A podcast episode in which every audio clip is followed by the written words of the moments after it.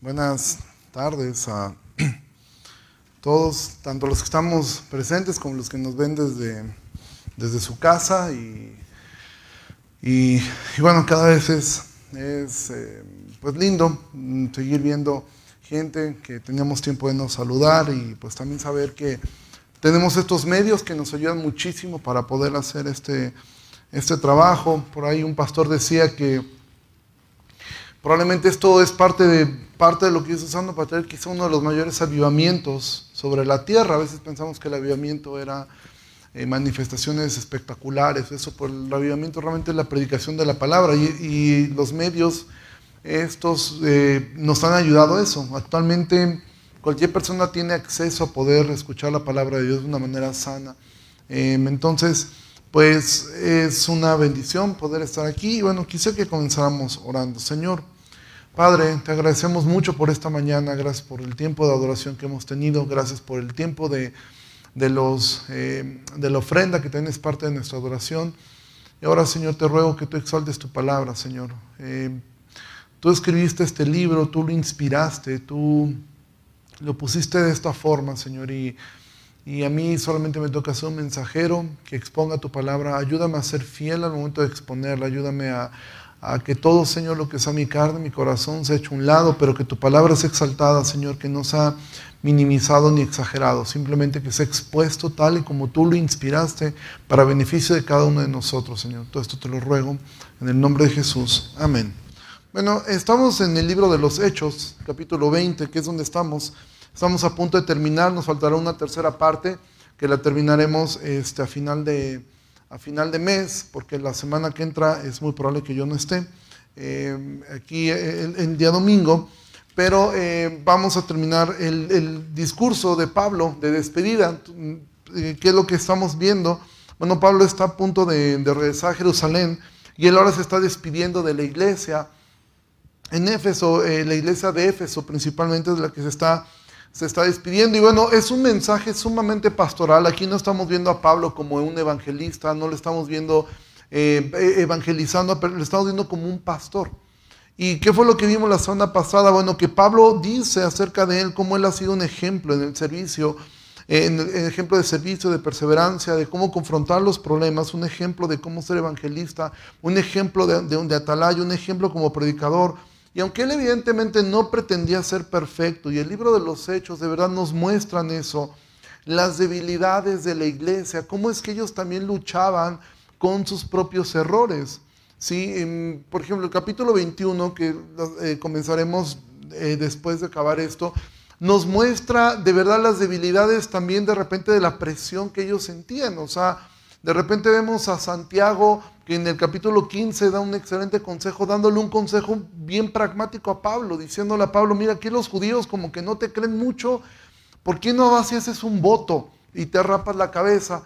Y vemos a Pablo, el que había escrito todo esto, que los rituales ya no servían de nada. Y vemos a Pablo, eh, como también en un momento dado él circuncida a Timoteo, él que había dicho que la circuncisión de nada servía, y vemos a Pablo eh, metido ahora, este, rapándose la cabeza, al final no sirvió para nada. De hecho, ahí es donde comenzó ya todos los, todos los problemas. Entonces vemos en la iglesia de los hechos eh, que, que, era una iglesia como todo, que tenía situaciones que resolver. Y mira, una iglesia sana no es la que no tiene problemas. Es eh, ¿Cómo identificas una iglesia sana de una que no lo es? No es que no existan problemas, es cómo los, cómo los, cómo los enfrenta cómo los resuelve. Eso es lo que hace la diferencia eh, en muchas ocasiones, porque una iglesia perfecta no existe. Entonces ahora vamos a continuar con la segunda parte de lo que fue el mensaje eh, de, Pablo. Pablo comienza hablando acerca de que él les ha dado un ejemplo, ¿sí? como un pastor. Y aunque vimos que esto evidentemente es un discurso del cual todos los que estamos en el pastorado o estamos llamados a él, podemos eh, aprovechar muchísimo acerca de del estándar que un humano como Pablo alcanzó, es algo que también nos sirve a todo el resto. O sea, tú que eres padre, tú eres el pastor de tu hogar. O sea, tú que, eh, tú que estás eh, eh, cuidando a tus hijos, tú eres em, una, una, persona que debe pastorear el corazón de tus hijos. Entonces vimos que realmente esto nos puede enriquecer muchísimo a nosotros. Entonces, Vamos a mirar hoy del versículo 28 y dice así, por tanto, miren por ustedes y por todo el rebaño en que el Espíritu Santo los ha puesto por obispos, para apacentar la iglesia del Señor, la cual Él ganó por su propia sangre.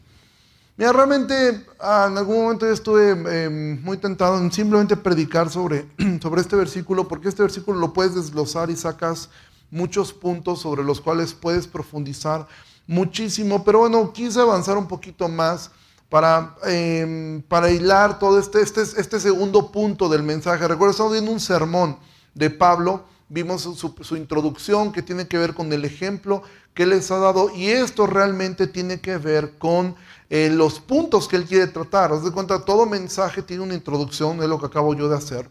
Y después viene el cuerpo del mensaje. Este es el cuerpo del mensaje de Pablo. Y la semana, bueno, cuando terminemos veremos la conclusión del sermón. ¿Sí? Y hay un llamado de parte de Pablo a la acción. ¿sí? De hecho, así los sermones que están escritos en la Biblia, el sermón de Pedro, que podemos ver por ahí del capítulo, del capítulo 10 de, Hechos, el Sermón del Monte, así están hechos. Hay una introducción, ¿sí? Eh, Jesús comenzó su introducción hablando de las bienaventuranzas, después explicó cómo es que se logra vivir siendo humilde en espíritu, misericordioso, ta, ta, ta, cómo le explica, hablando acerca del divorcio, de las riquezas, del perdón, etcétera, y termina teniendo una conclusión hablando de, de, de que iban a haber falsos métodos y un llamado a la acción. ¿Cuál es el llamado a la acción? Cuando dice, Em, el que edifica su casa sobre la arena y sobre la roca. O sea, es al final un, llamado a qué vas a hacer con todo lo que acabas de escuchar. Lo mismo ocurre en el mensaje de Pablo. Ha hecho una introducción, su introducción es él ponerse como ejemplo, después viene el, mensaje y al final veremos la conclusión. Ahora, ¿cuál es ahora el, el mensaje que Pablo quiere tocar? Y este es un mensaje que todos los libros del Nuevo Testamento Absolutamente todos los libros del Nuevo Testamento tocan este tema. Vaya si ha de ser importante. Porque no hay un solo libro del Nuevo Testamento que no toque este tema. De hecho, hay un libro del Nuevo Testamento que únicamente se enfoca en este tema, que es el libro de Judas. ¿Cuál es? El de los falsos maestros. Siempre esto lo vas a ver en todas las cartas de Pablo, las cartas pastorales, Juan, eh, este, eh, Judas, Santiago, siempre. Esto es algo que todo el tiempo vas a ver, porque esto era sumamente importante. Entonces, Pablo comienza diciendo, por tanto, esta expresión por tanto es un conector a lo que él acaba de decir. Es decir, ya les puso un ejemplo, por tanto, miren por ustedes. Es lo primero que Pablo va a decir. Miren, ahora esto de mirar es velar, tiene que ver con observar, con cuidar. Pablo antes de seguir, y este, este versículo sí lo vamos a desglosar mucho, Pablo comienza diciendo, miren por ustedes, o sea, antes de comenzar cualquier cosa, revisen su propia vida. Revisen cómo están ustedes. Jesús dijo, antes de que tú le quieras sacar en la paja a tu hermano, fíjate si no tienes una viga en tu ojo. Ahora, Jesús nunca dijo que no debemos sacar la paja del hermano. Jesús solamente dijo, primero asegúrate de no tener una viga y entonces verás bien para ayudar. No puedes ayudar si tú tienes una viga en el ojo, o sea, un pedazo de madera ahí muy fuerte, tú quieres sacarle una pajita al ojo de tu hermano. Entonces, lo primero que Pablo dice es, miren por ustedes. Antes de cualquier cosa, revisa tu vida. ¿Sí? Revisa cómo están ustedes. Recuerda, esto está principalmente pensado para pastores, pero todos nos podemos beneficiar de esto. Comienza esta, esta eh, eh, em, advertencia. Miren por ustedes. Pablo mismo le escribe a Timoteo, ¿sí? Cuídate de ti mismo y de la doctrina, porque haciendo eso te salvarás a ti y salvarás a muchos. Siempre hay un énfasis de comienza por ti. Porque mira, a todos nos encanta señalar al enfrente o hacer, eh, eh, eh, pero rara vez a veces nos vemos a nosotros mismos. Pablo dice, miren por ustedes. Y ahora sí dice, y por todo el rebaño. Esta parte, esta, esta oración. Mira, todos estos son los puntos que se pudo haber construido un mensaje, pero yo eh, quise avanzar un poco más. Dice, y por todo el rebaño. Ahora, un pastor no, no debe hacer una preferencia ¿sí? entre unos y otros. Pablo dice, miren por ustedes y por todo el rebaño. Esto es una de las cosas quizá más complicadas para, para, para, para un pastor. Mirar por todo el rebaño, porque es evidente que todos tenemos tendencias con personas con las cuales tú sientes empatía. ¿sí? Hay personas que se vuelven más cercanas a ti, personas que se vuelven, eh, quizá, em, pues, pues, tú les caes mejor, son más proactivas, no lo sé. Pero el llamado de Pablo es, miren por todo el rebaño. Santiago advierte, no hagan preferencia los unos de los otros. Es decir, en una iglesia no debería haber, bueno, es que el hermano como tiene más dinero, este como que tengo ciertas eh, atenciones especiales y con el hermanito que no tiene, pues con él como que no lo pelo mucho. ¿Sí? Pablo dice, vean por todo el rebaño. Esto incluye a los fáciles y a los complicados. En una iglesia siempre hay hermanos que son muy dóciles, muy fáciles de tratar y siempre habrá hermanos que son difíciles. Y a todos nos gustaría saber cómo lidiar con las ovejas difíciles. Yo voy a ser honesto y voy a decir algo que nadie lo tome personal. Toda iglesia tiene ovejas difíciles y esta iglesia tiene ovejas difíciles, ¿sí? Y yo en una ocasión, mirando una serie de predicaciones del pastor MacArthur, vi un título que me brincó y dije, yo tengo que escuchar esa predicación con suma atención, que decía, ¿cómo lidiar con las ovejas difíciles? Dije, ese es el mensaje que yo necesito escuchar. ¿Sí? La conclusión de todo el mensaje es este, ámalos. ¿Sí? Ámalos. Esa es la forma como se lidia, amando.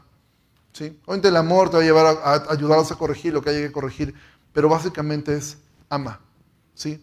Entonces, un pastor no debería ser una acepción de personas. ¿sí? No debería existir eso. Y en ese sentido, no, no voy a decir como Pablo, vean a mí, se me interesa de mí. En ese sentido, puedo revisar mi conciencia tranquilo de saber que por lo menos de la membresía de, nuestra iglesia, que es en sí la iglesia, ¿sí? Que, de la cual Señor me va a rendir cuentas, no hay una sola persona que haya buscado hablar conmigo a la cual yo no haya atendido. No existe una sola persona. ¿sí? Evidentemente, habrá ocasiones que alguno se sienta, es que él nunca supo que yo estuve enfermo, tal cosa. Bueno, también si no nos lo comunican, o sea, Dios a los pastores no nos dotó con una bolita de cristal, ¿no? donde tú le pones y ves. O sea, también es importante la comunicación. Hemos intentado cuidar a las personas sin hacer una diferencia entre si son ricos, son pobres. De hecho, ha habido gente que se ha ido de la iglesia porque esperaba un trato preferencial por, por X circunstancias de sus vidas que les han beneficiado y hasta el día de hoy yo puedo dar un testimonio que nuestra iglesia no ha hecho una excepción en esto, ¿sí? Y dice la Biblia, y Pablo continúa dice, todo el rebaño en que el Espíritu Santo los ha puesto por obispos. Y aquí hay dos verdades. Primer verdad, quien ha puesto obispo es una palabra que la Biblia, la Biblia para describir a los pastores emplea prácticamente tres palabras, obispo, pastor y anciano. ¿sí? Cuando tú lees esto, em, eh, tú lees ancianos, pastores u obispos, es prácticamente la misma, tres palabras distintas para, para definir la misma, eh, la misma función. Primera cosa, Pablo dice, el rebaño en el que el Espíritu Santo los ha puesto por obispos. Quien ha puesto a los pastores no son los hombres y no somos nosotros mismos, es el Espíritu Santo quien nos ha puesto, ¿sí? Obviamente creemos nosotros en lo personal que tenemos una forma, un gobierno congregacional, creemos que la forma como el Señor confirma ese llamado es a través de la propia iglesia. Pero al final no es la iglesia quien pone un pastor, ¿sí? es el Espíritu Santo quien ha puesto un pastor. Y, pero aquí hay otro aspecto muy importante, dice, por todo el rebaño que el Espíritu Santo los ha puesto por obispos. Pablo no dice aquí, miren por todos los creyentes o miren por toda la iglesia. Pablo cerca a decir, en donde el Espíritu Santo los ha puesto por obispos. Es decir, ninguna iglesia tiene injerencia sobre otro rebaño que tiene un obispo. ¿Sí? No existe, nosotros no venimos de una de una, de, una, de una, herencia clerical donde existe un papa, existen cardenales, existen obispos, arzobispos, etc. No, cada iglesia local tiene, un, tiene una forma de gobierno y esas personas se convierten en los obispos, los observadores del rebaño y ninguna iglesia debería mirar por el rebaño ajeno. Al respecto de esto, el pastor Miguel Núñez escribe, él dice, yo no corrijo ni trato casos de cristianos particulares porque no tengo autoridad espiritual sobre ellos. y a nuestras ovejas las instruimos personalmente, como debe ser. Es decir, ninguna, aquí no existe un, clero papal donde nosotros le rendimos eh, tributo a un cardenal, que el cardenal a su vez, bueno, el obispo, después el obispo le rinde al cardenal, el cardenal lo va subiendo hasta llegar al papa, el cual pues no le rinde cuentas a nadie, ¿no? Entonces, no existe esto. Entonces Pablo dice, cuiden del rebaño que el Espíritu Santo los ha puesto por obispos. Entonces, ¿cuál es el trabajo principal del pastorado? ¿Y cuál es el trabajo principal? Esto podría parecer una clase de escuela dominical, pero es lo que nos tocó estudiar el día de hoy. Y vamos a mirar dos aspectos que Pablo da respecto a las funciones principales que debe tener el pastorado y que debe tener evidentemente una iglesia. Y el trabajo principal de los pastores dice es mirar, ¿sí? Mirar, dice, ¿para qué? Para apacentar la iglesia del Señor, la cual Él ganó por su propia sangre. Y aquí vemos el trabajo principal de un pastor es el de apacentar la iglesia del Señor. Aquí Pablo también reafirma, es verdad que Dios los ha puesto por obispos, pero no por señores. ¿Sí? Ningún pastor es el Señor de la, de, la congregación, el Señor es Cristo.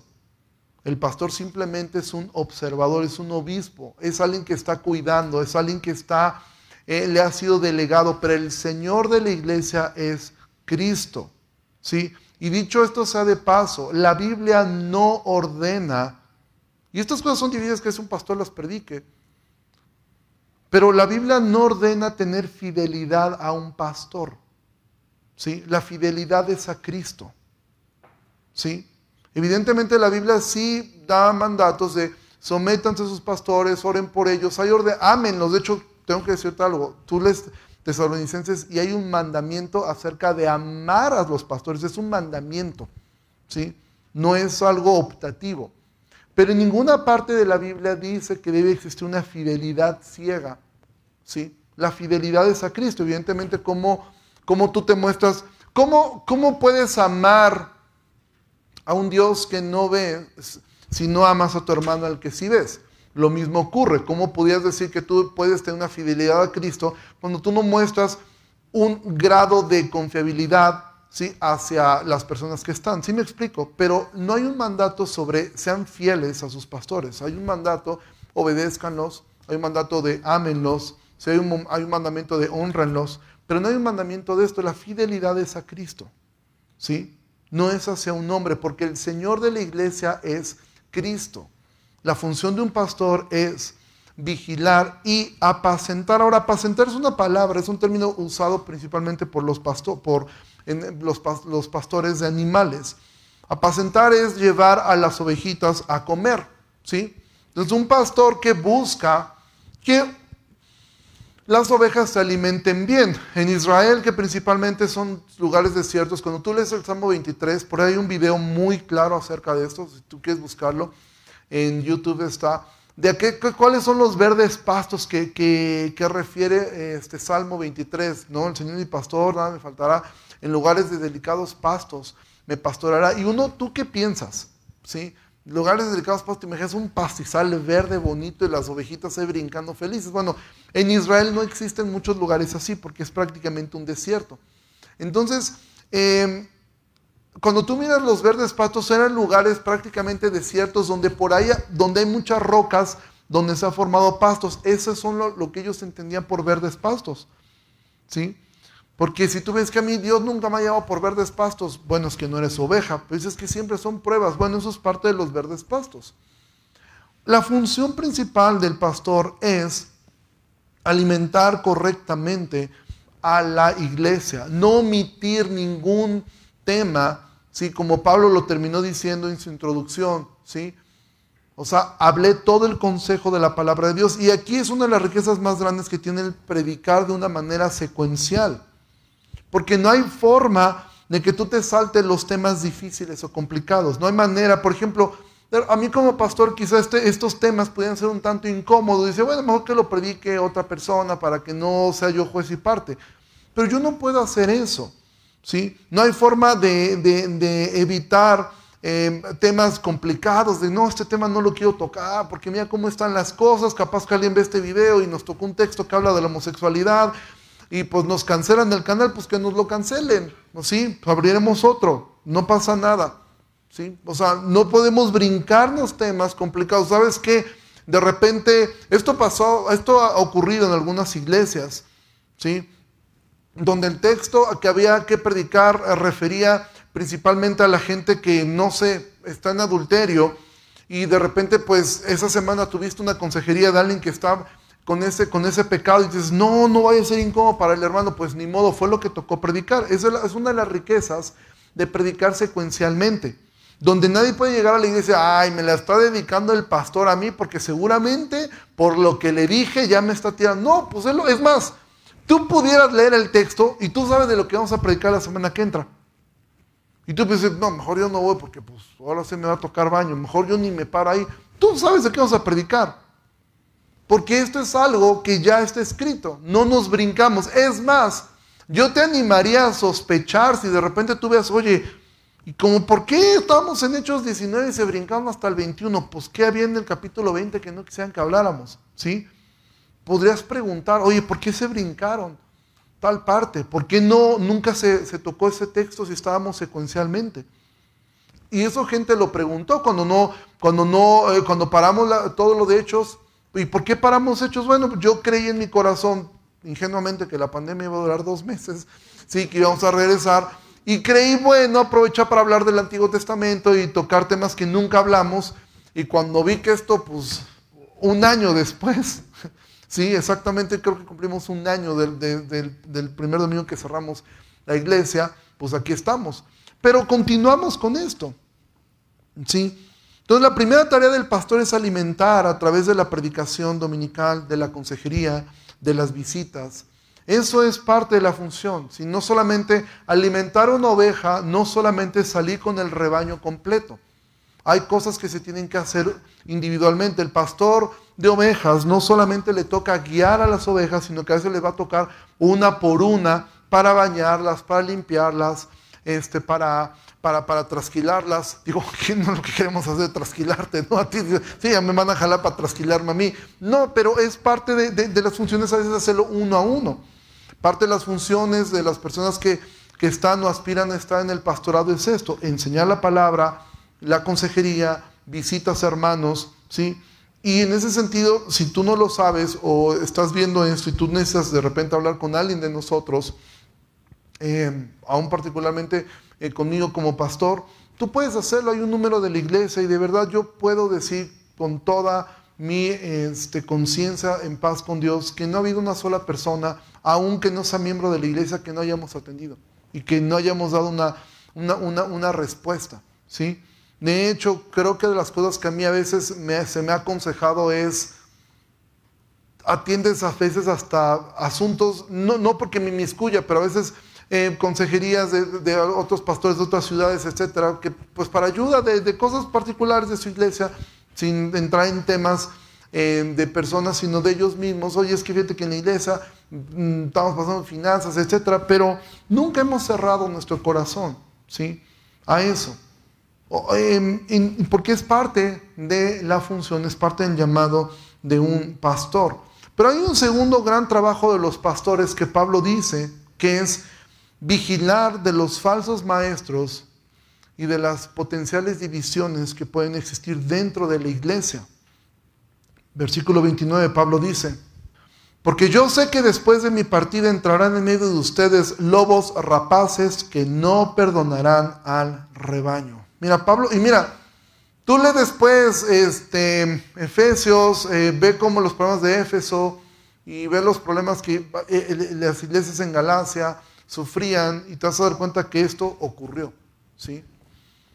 Pablo sabía de los problemas que iban a venir después que él se fuera, porque mientras Pablo estaba, estuvo tres años con ellos, pues Pablo hizo toda esta función de, apacentar, de proveer y de también de cuidar muchísimo la influencia de falsos maestros que estaban alrededor. Actualmente la iglesia está plagada por esto, ¿sí? por personas que solamente buscan enriquecerse, buscan agradarse a sí mismos y el problema sería cómo identificar a esto. Porque mira, cuando hablamos de falsos maestros, sobre todo los que estamos de este lado, eh, las iglesias carismáticas hablan de falsos maestros, ellos, ellos piensan en sectas, ellos piensan en, los testigos de Jehová, piensan en este... Em, en ellos, de verdad es increíble cómo nunca se sienten aludidos ellos. Yo hace muchos años, y yo estaba buscando un libro que se llama Fuego Extraño, sí que es un libro donde habla de todas las mentiras, todo, todo lo que se ha desarrollado a veces por error dentro de, la, dentro de muchas iglesias, eh, acerca de falsas sanidades, falsos profetas, o sea, el enriquecimiento inmoral de muchas personas. Y es un libro que yo estoy buscando muchísimo y nunca lo encontraba porque recién había salido. ¿Y sabes dónde lo fui a comprar? Y para algunos quizá no, no sea significativo. Yo viajé a Guatemala y me invitaron a conocer eh, la, la, iglesia que pastorea Cash Luna. Y allí lo compré por recomendación de la librería, tenía una sección de libros de John Piper, de John MacArthur, de Arce Sproul, ¿sí? y yo me quedé, y yo le dije al que me lo vendió, le digo, ¿tú has leído este libro? Me dice, excelente autor y el tema buenísimo para nuestros tiempos. Y yo, y yo dije, no se lo pueden regalar a su pastor, o sea, no se lo pueden regalar una copia, o sea, porque ellos no se sienten aludidos. Pero mira, algo que ocurre con nosotros, porque ellos piensan que eso se está refiriendo a los testigos de Jehová, los mormones, etcétera lo ocurre con nosotros los reformados. Nosotros leemos falsos maestros y nosotros pensamos en ellos. ¿Sí? O sea, decimos, no, eso pasa ya, pero aquí esto no pasa. O sea, falsos lobos rapaces aquí, aquí no hay de esos. ¿Sí? O sea, esos son, ahí nos referimos a los X y fulanos de tales este, que se pueden estar levantando. Pero quiero que tú veas lo que, lo que para Pablo ya era algo demoníaco. ¿Sí? ¿Cómo es que en la mente de Pablo, porque mira, hay cosas, eh, de verdad, hay asuntos de, falsos maestros que ni siquiera hay que usar la teología, hay que usar el sentido común solamente. Con el puro sentido común tú concluyes que esto es falso. En otros casos hay que usar la teología, pero hay casos de verdad que son tan claros que dices, nada más usa el sentido común, o sea, nada más usa tantito el sentido común para darte cuenta de esto, pero date cuenta de lo que Pablo es que 1 Timoteo capítulo 4. Y quiero que leamos solamente, eh, te, ves el, el versículo 1. Pablo dice, pero el Espíritu dice claramente que en los postreros tiempos algunos apostatarán de la fe. Apostatar significa alejarse. Escuchando espíritus engañadores y doctrinas de demonios. Y tú dices, wow, estos tipos debieron ser perversos, doctrinas de demonios, así lo refiere Pablo. Ahora, tú sé honesto, si yo te digo, hoy vamos a hablar acerca de las doctrinas de demonios, ¿tú qué piensas? Sacrificios humanos, están aventando a un niño ahí al fuego, están cortándose acá, haciendo este, pentagramas con capas negras, etcétera por lo menos a mí de niño, yo siempre cuando leí esto, yo, yo me imaginaba eso, me imaginaba con una capucha, con una velota roja, está ahí, doctrinas de demonios. Y te imaginas toda la audiencia de, de, de, de, Éfeso que leyó esta carta, que fue dirigida a Timoteo, y Timoteo se la lee y todos dicen, van a mencionar doctrinas de demonios. Y ahora ve lo que Pablo dice, versículo 2, por la hipocresía de mentirosos que teniendo cauterizada la conciencia y todos, Ahí vienen las terribles doctrinas demoníacas. Estas son las terribles doctrinas demoníacas, según Pablo. Prohibirán casarse y mandarán a abstenerse de alimentos que Dios creó para que con acción de gracias participen de ellos los creyentes y los que han conocido la verdad. Yo hubiera dicho, ajá, ¿y las doctrinas de demonios cuáles son? Esas. No es que estas sean las únicas doctrinas de demonios. Pablo sintetiza aquí básicamente algo. Cualquier cosa que pretenda quitar o agregar a lo ya escrito, que eso era lo común de los fariseos, es una doctrina de demonios. Agregarle algo, y tengo que decir algo, esto es uno de los más grandes problemas de la iglesia reformada. Hacer dogmas que pueden sonar muy lindos, pueden sonar muy piadosos, porque date cuenta lo que Pablo está diciendo. Pablo no ocupa ejemplos, eh, porque te digo algo, abstenerse de casar, no, no casarse para dedicarse al Señor, o sencillamente no casarse, es algo malo. De hecho, Pablo dice que es algo bueno en Corintios. Y abstenerse de ciertos alimentos es pecaminoso. No, no lo es. ¿Cuándo es pecaminoso? Cuando es algo impuesto. Cuando se convierte en un dogma, ¿para qué? Para que eso te haga un poco mejor o te acerque un poco más a Dios. Si tú decides ayunar o tú decides abstenerte de, comer ciertos alimentos que sabes que te están haciendo daño, no es pecaminoso. Si tú decidieras no casarte y dedicarte al Señor o sencillamente no casarte, no estás pecando. Pero Pablo lo que está diciendo aquí es, cualquier persona, aunque sea algo bueno, porque en sí no es algo malo hacer esto, pero que se convierte en una regla donde yo le aumento a lo que ya está escrito, entonces eso se puede convertir en una doctrina de demonios. Y esto es lo que hacían los fariseos. Los fariseos, voy a poner solamente un ejemplo. El, cuarto mandamiento de, acerca de guardar el día de reposo, simplemente era el sábado no trabajes. Eso era el mandamiento. Pero a los fariseos se les ocurrió la idea de agrandar un poco más el mandamiento. Cuando el mandamiento estaba destinado a poder meditar en Dios y poder disfrutar de la familia. Pero ellos convirtieron de ese mandamiento en algo insufrible. ¿Por qué? Porque decían, tú no puedes eh, alguien preguntaba, oye, ¿y si cargo esto y lo pongo allá, será trabajo? Y los fariseos decían, sí es trabajo y es pecado.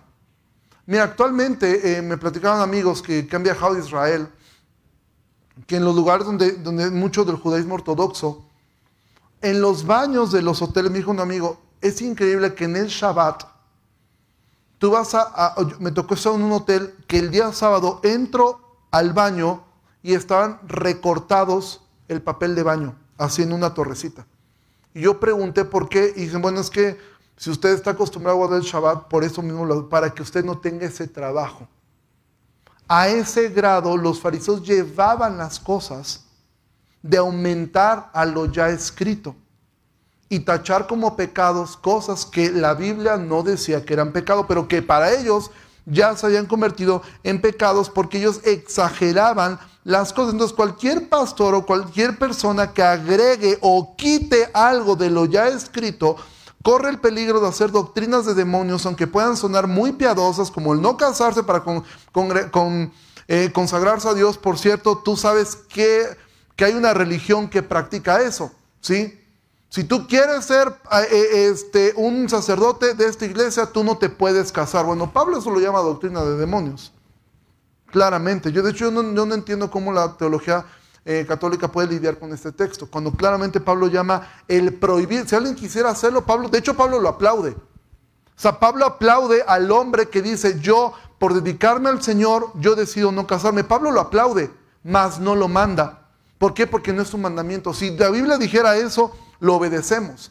Pero no podemos hacer eh, eh, de, los mandatos agregarle porque quiero que encuadre con lo que yo pienso o minimizarlo. No, las cosas son como son. ¿Sí? Si una persona toma una cerveza es un pecado, no, no lo es, porque la Biblia dice que el pecado es emborracharse. Ese es el pecado, dice, no se embriaguen con vino. Eso es un pecado. Lo demás podemos ponerlo en consideración, en cuestión podemos, podemos meter Romanos 14, si hace caer otra persona, bueno, entonces entramos a temas donde podemos cuidar, pero yo no puedo llamarle un pecado a algo que la Biblia no expresa como un pecado. Es pecado tatuarse, la Biblia no dice que es un pecado tatuarse. Ahora, ¿cuál sería el pecado para ti? A lo mejor hay un joven que dice, ya, amén, ya la armé. Sí, ¿cuál sería el pecado? Desobedecer a tus padres. Si tu padre te dice que no lo hagas, se acabó la discusión. Pero no tiene nada de malo, no importa. ¿sí? Lo que tiene de malo es no obedecer a tus padres. Entonces el pecado no es el tatuaje, el pecado es que desobedezcas a tus padres. Ya cuando tú vivas solo, pues píntate el color que quieras, pero mientras estés ahí no puedes hacerlo. ¿Sí me explico? Bailar es pecado. La Biblia no dice que es un pecado.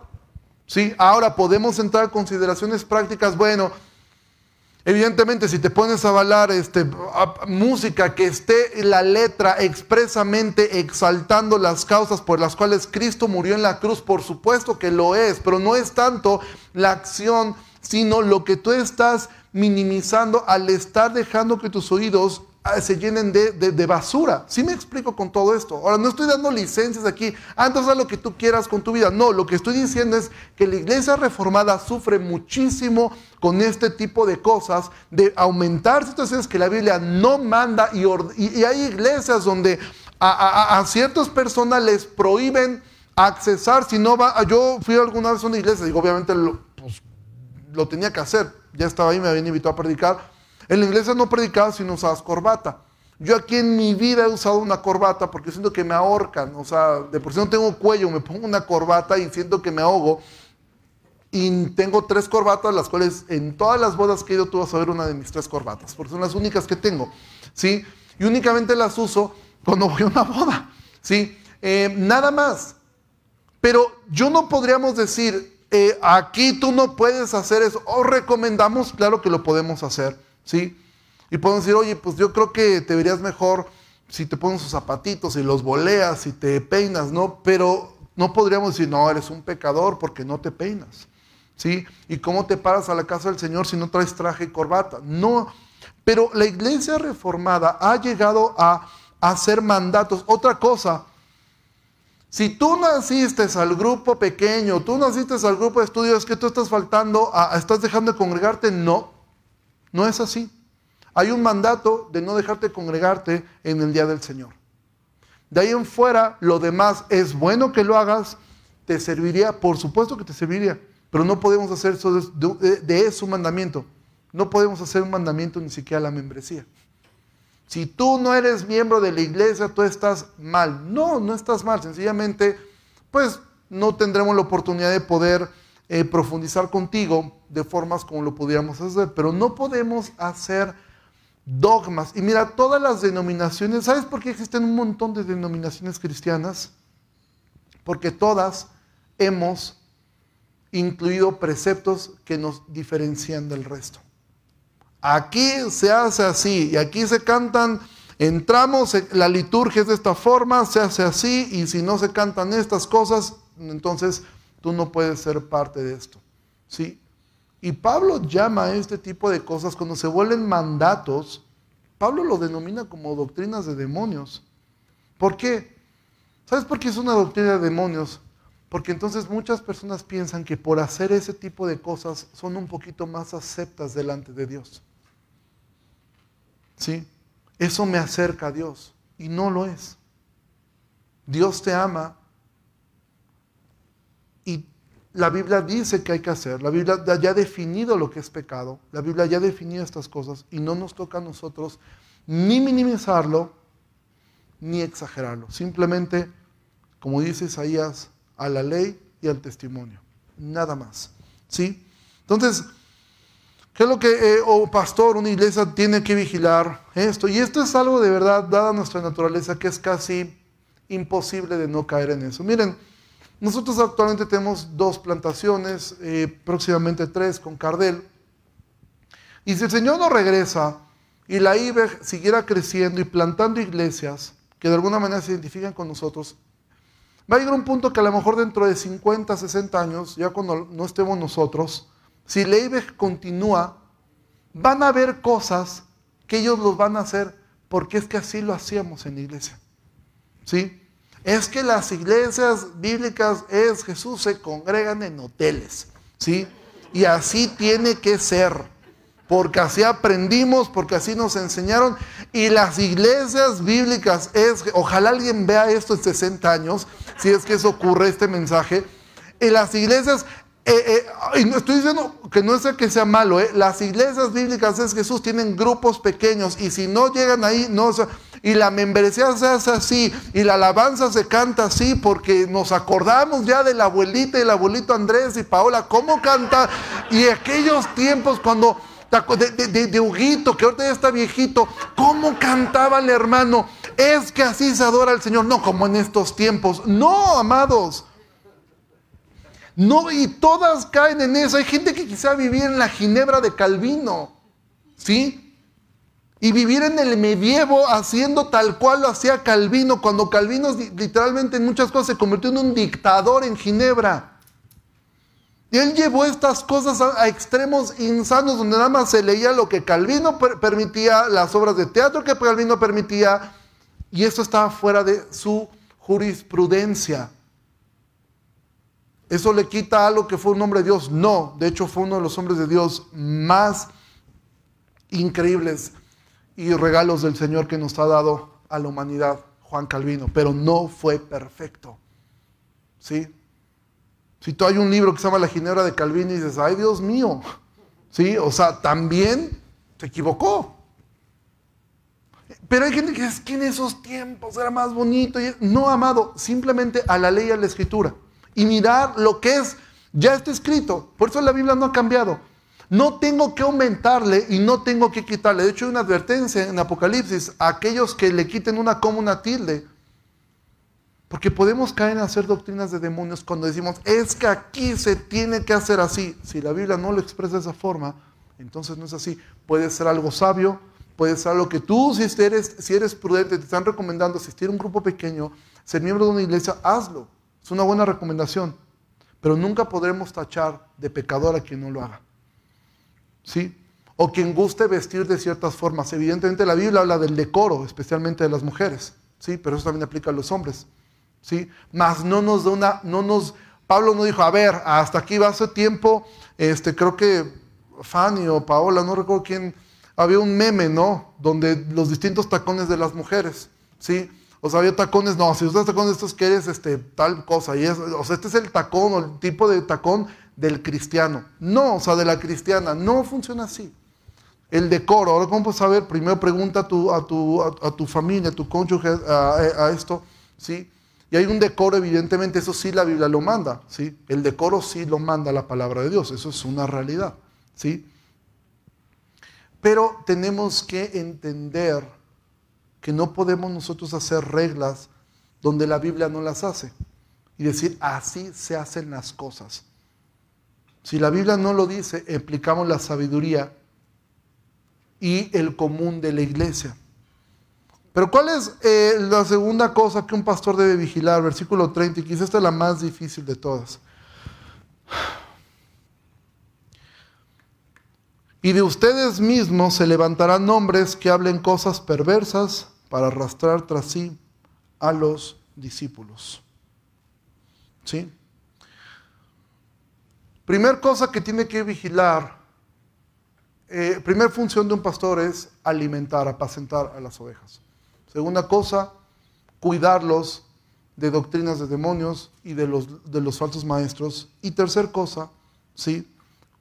cuidar, velar por los que de entre nosotros se pueden levantar hablando cosas perversas para arrastrar tras sí a los discípulos. Y mira, em, la palabra em, perverso, em, volvemos a lo mismo, cuando pensamos en perversidades pensamos en cosas muy, muy, muy, muy, muy graves, pero la palabra perverso que ocupa aquí, perversos, es una palabra en griego que es distrefo, que significa prácticamente, de esta palabra distrefo viene la palabra distorsionar, ¿sí? O torcer. De hecho, la nueva traducción viviente lo traduce de una manera más clara este texto y dice así, incluso algunos hombres de su propio grupo se levantarán y distorsionarán la verdad para poder juntar seguidores.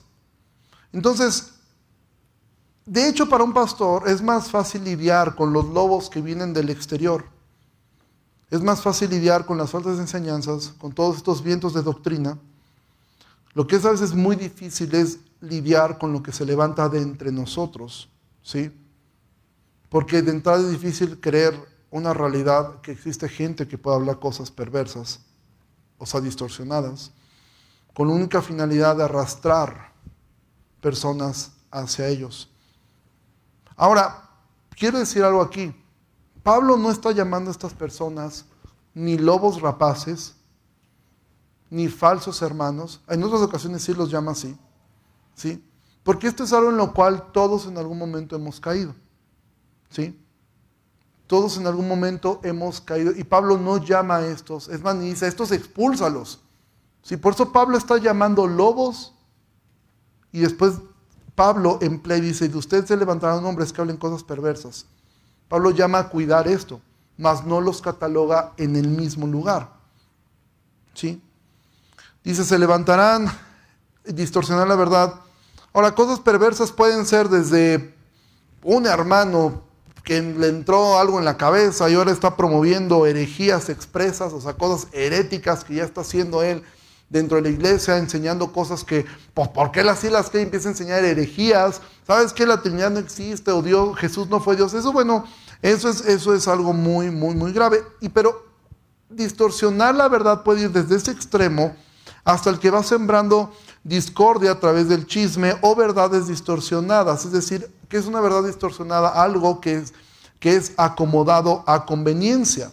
¿sí? Las verdades distorsionadas pueden levantarse contra un miembro de la iglesia, contra alguien del liderazgo o sobre toda la iglesia. Y es parte del trabajo de todos, y principalmente del pastorado, cuidar sobre eso.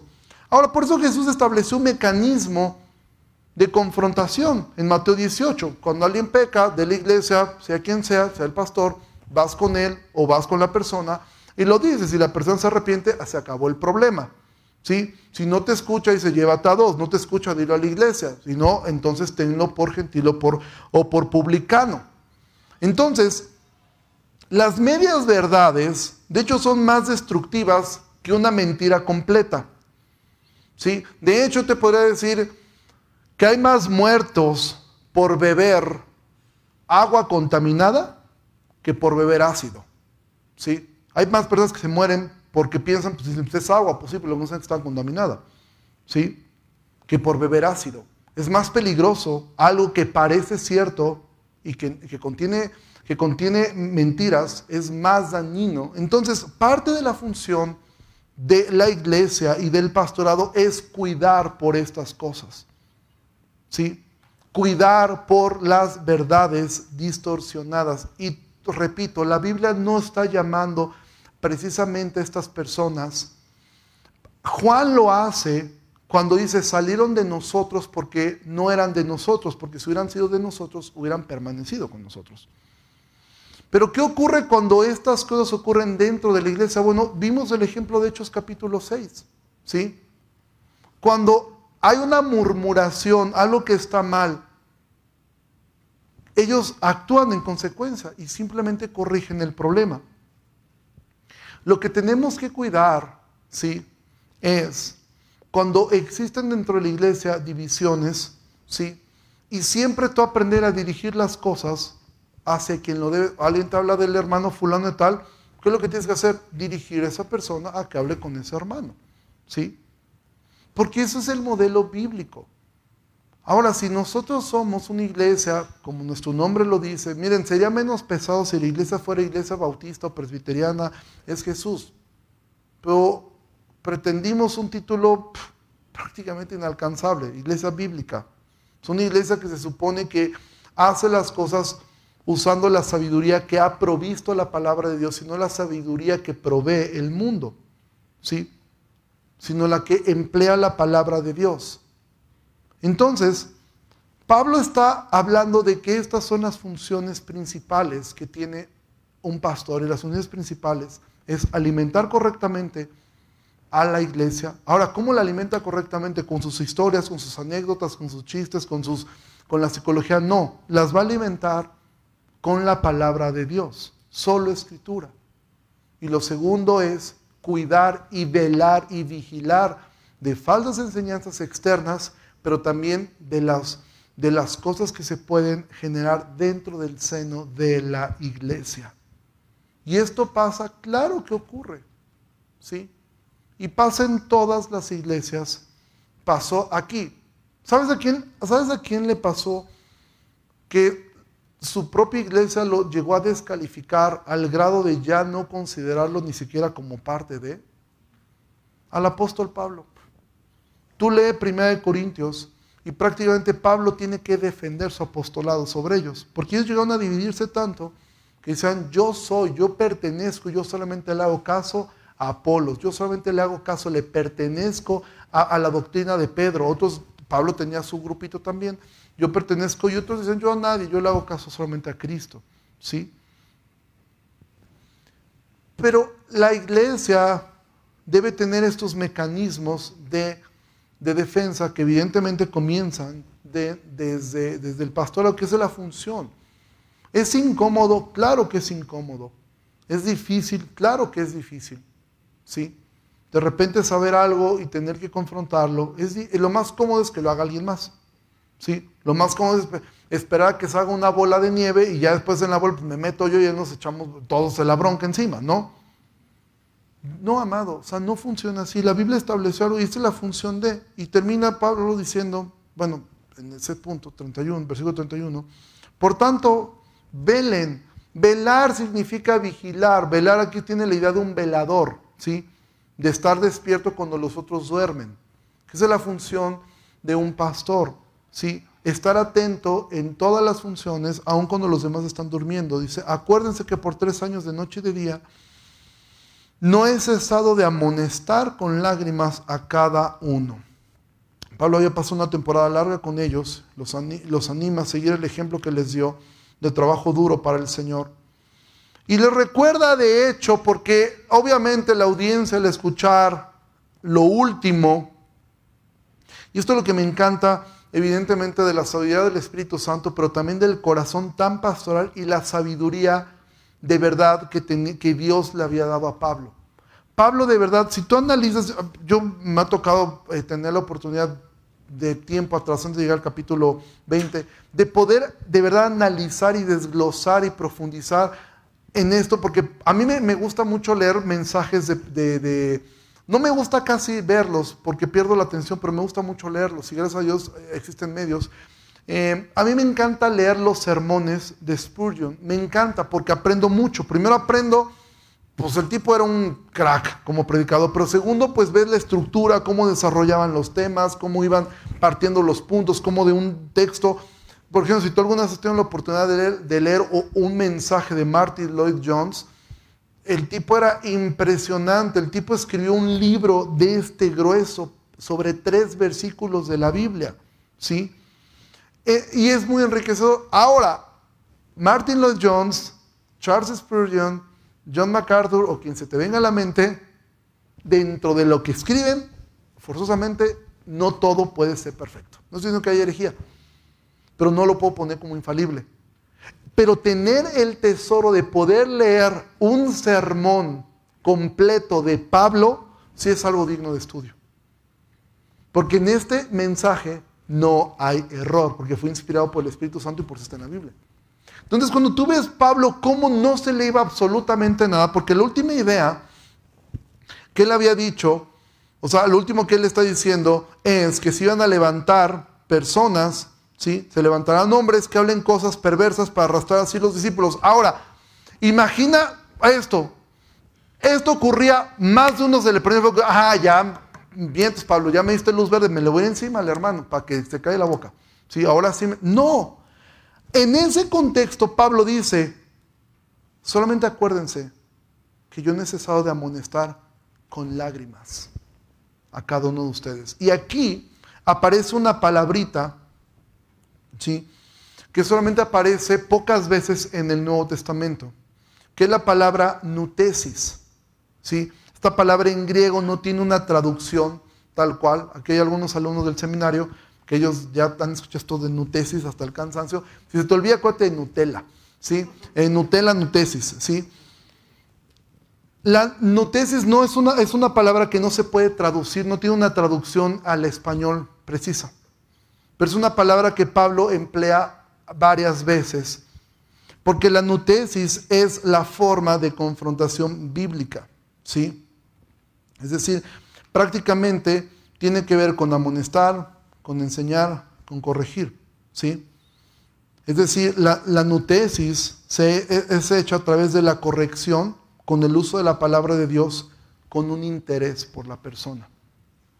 Eso es y Pablo les está diciendo, esa es la forma como yo los he amonestado, con lágrimas. Si tú no tienes un amor genuino por la persona que pretendes corregir, Tú simplemente eres una gran campana que suena muy fuerte, eres un címbalo que hace ruido. Porque al final del día, si la única intención de corregir a otra persona es tú ganar, no es el fin. Pablo cuando habla en Corintios acerca de, de problemas entre, entre mismos creyentes que entre ellos se demandaban, Pablo dice, ¿quién hay sabio entre ustedes que medie? Si el primero que Pablo dice, ¿quién hay entre ustedes una persona que sepa de estos temas que los ayude a mediar el problema? Pero aún Pablo continúa y dice que por qué no están dispuestos a soportar la afrenta. Al final del día Pablo ni siquiera dice, el confrontar es necesariamente que te lleve a ganar. Probablemente muchas veces dices, pues ya se hizo la acción, la persona nunca hizo nada, pero mi intención nunca fue que la persona me pagara, sino que la persona se arrepintiera, que, mi hermano no se siguiera hundiendo en el pecado. Mi interés no era recuperar mi dinero, mi interés era que mi hermano no se siga hundiendo. Al final él terminó yéndose, aún de la iglesia, porque la iglesia aplicó el proceso de Mateo 18 correctamente, él nunca se arrepintió, fue un impenitente y se fue. Pero aún así, yo seguiré actuando como un creyente con Él. Porque Pablo todo lo, todo lo que hizo, desde enseñar hasta confrontar, fue hecho con lágrimas. Es decir, por amor a las personas y no por un deseo de éxito ministerial o algún deseo egoísta. Pablo lo que hizo fue realmente conmoverse por las personas, no ganar. Y muchas veces todos nosotros nos tocará enfrentar situaciones muy difíciles en la vida. Y aún así, siempre nuestro corazón debe estar en cómo puedo ayudar a mi hermano. Aún si es, si, si es mi enemigo, ¿cómo puedo lograr que con esto él sea restaurado, ella sea restaurada? No importa si al final yo gano, yo lo que quiero es que Él esté bien. Evidentemente, el estar bien no significa ni hacerte el mártir ni solapar las cosas, ¿sí? Pero que realmente tu interés genuino sea ese. Quiero que mi hermano no se pierda. No quiero que él siga sufriendo las consecuencias del pecado. Y esa es la razón que yo quiero que esto eh, eh, eh, se mire, porque yo no quiero que él siga sufriendo por el pecado. Pero si mi intención es destruir. ¿Sí? Aunque es una razón justa, al final eso se llama venganza y el Señor dice, déjame a mí eso. Entonces la conclusión de, de este de segundo parte del mensaje de Pablo es que Pablo nos recuerda cuáles son las misiones principales del pastorado. Apacentar y cuidar, vigilar. ¿Y sabes qué? Y con eso termino. ¿Tú quieres una definición de qué es el amor? La definición bíblica del amor es esta. Apacentar y cuidar. Proveer.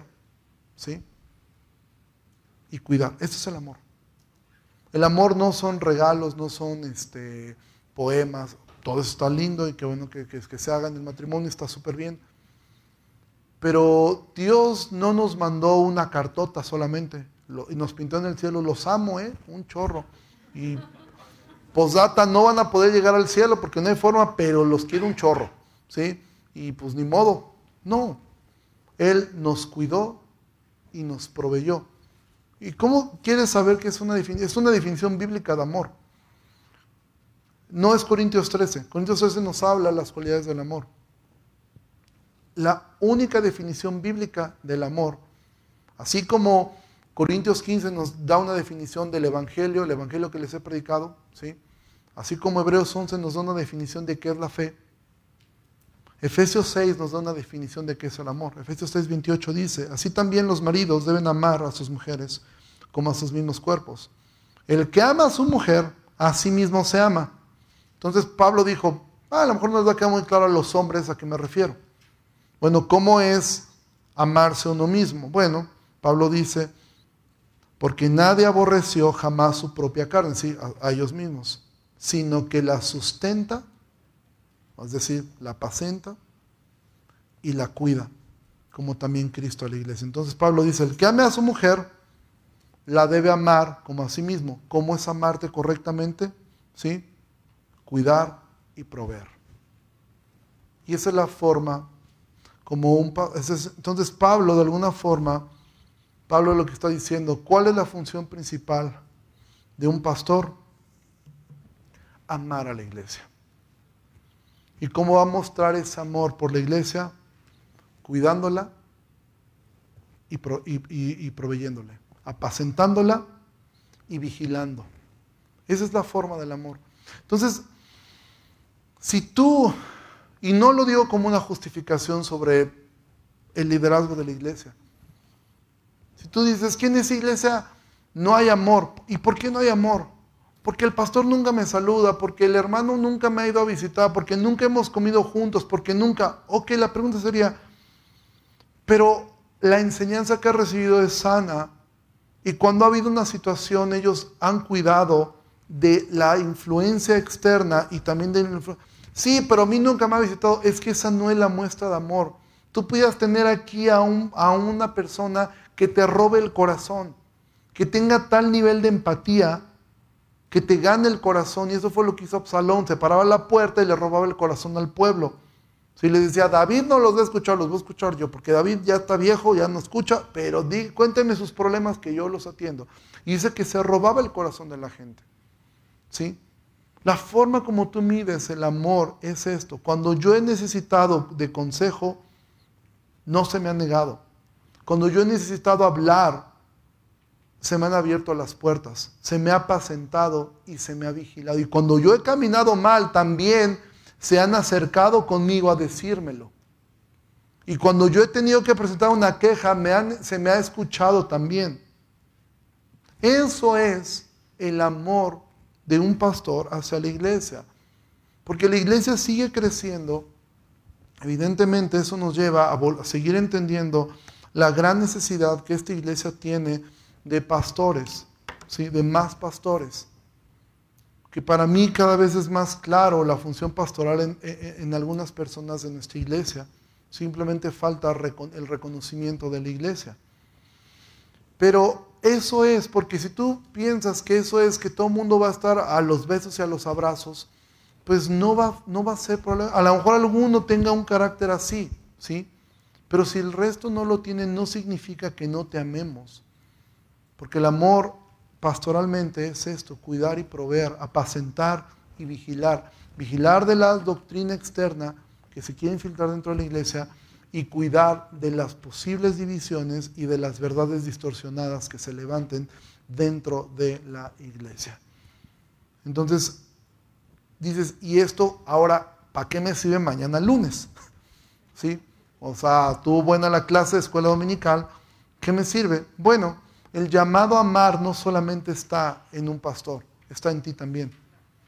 ¿Cómo es que tú estás amando a tus hijos? ¿Cómo es que tú estás amando a tu a tu, a tu, a tu cónyuge? ¿Cómo es que tú estás amando a tus padres? ¿Sí?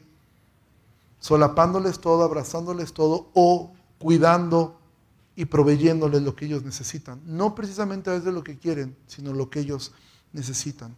Entonces, que el Señor nos ayude. Yo veo que te pongas de pie y vamos a terminar. Padre, venimos delante de ti, de entrada sabiendo que somos un grupo de pecadores salvados por gracia. Venimos delante de ti también sabiendo que fuimos comprados por tu sangre y ahora somos aceptos en ti. Que no hay algo que nos haga falta porque todo lo tenemos en Cristo. Te ruego, Señor, y oramos por nuestra iglesia. Te ruego, Señor, que nos ayudes a siempre ser pastores que cuiden y que apacienten Ayúdanos, Señor, a mejorar lo que tenemos que mejorar.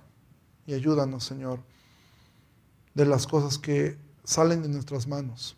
Que al final tú eres quien pelea las batallas y nosotros nos tocará ser simplemente ser fieles, no tanto estar siempre persiguiendo la productividad, sino ser fieles, ser fieles.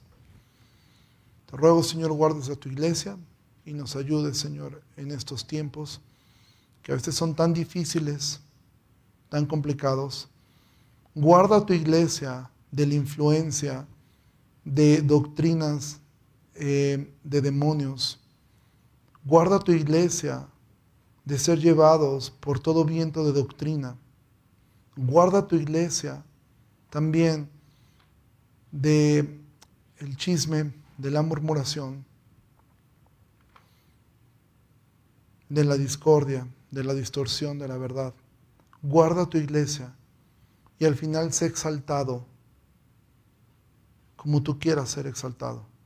Si es a través, Señor, de honrarnos en lo que honra al que honra merece, pero también si decides exaltarnos, exaltarte tú a través de la humillación, así sea también. Tú eres Dios y nosotros simplemente queremos agradarte y ayuda, Señor, a tu iglesia, que al final tú eres el Señor de la iglesia, porque tú la compraste con tu sangre. Nadie te la regaló. Tú la pudiste haber tomado simplemente porque era tuya, pero decidiste comprarla a precio de sangre. Bendícenos, Señor, y ayúdanos. En el nombre de Jesús. Amén. Pues iglesia, Dios les bendiga muchísimo. Que pasen un excelente domingo y primero Dios, si el Señor lo permite, nos veremos la semana entrante. Dios les bendiga. Gracias.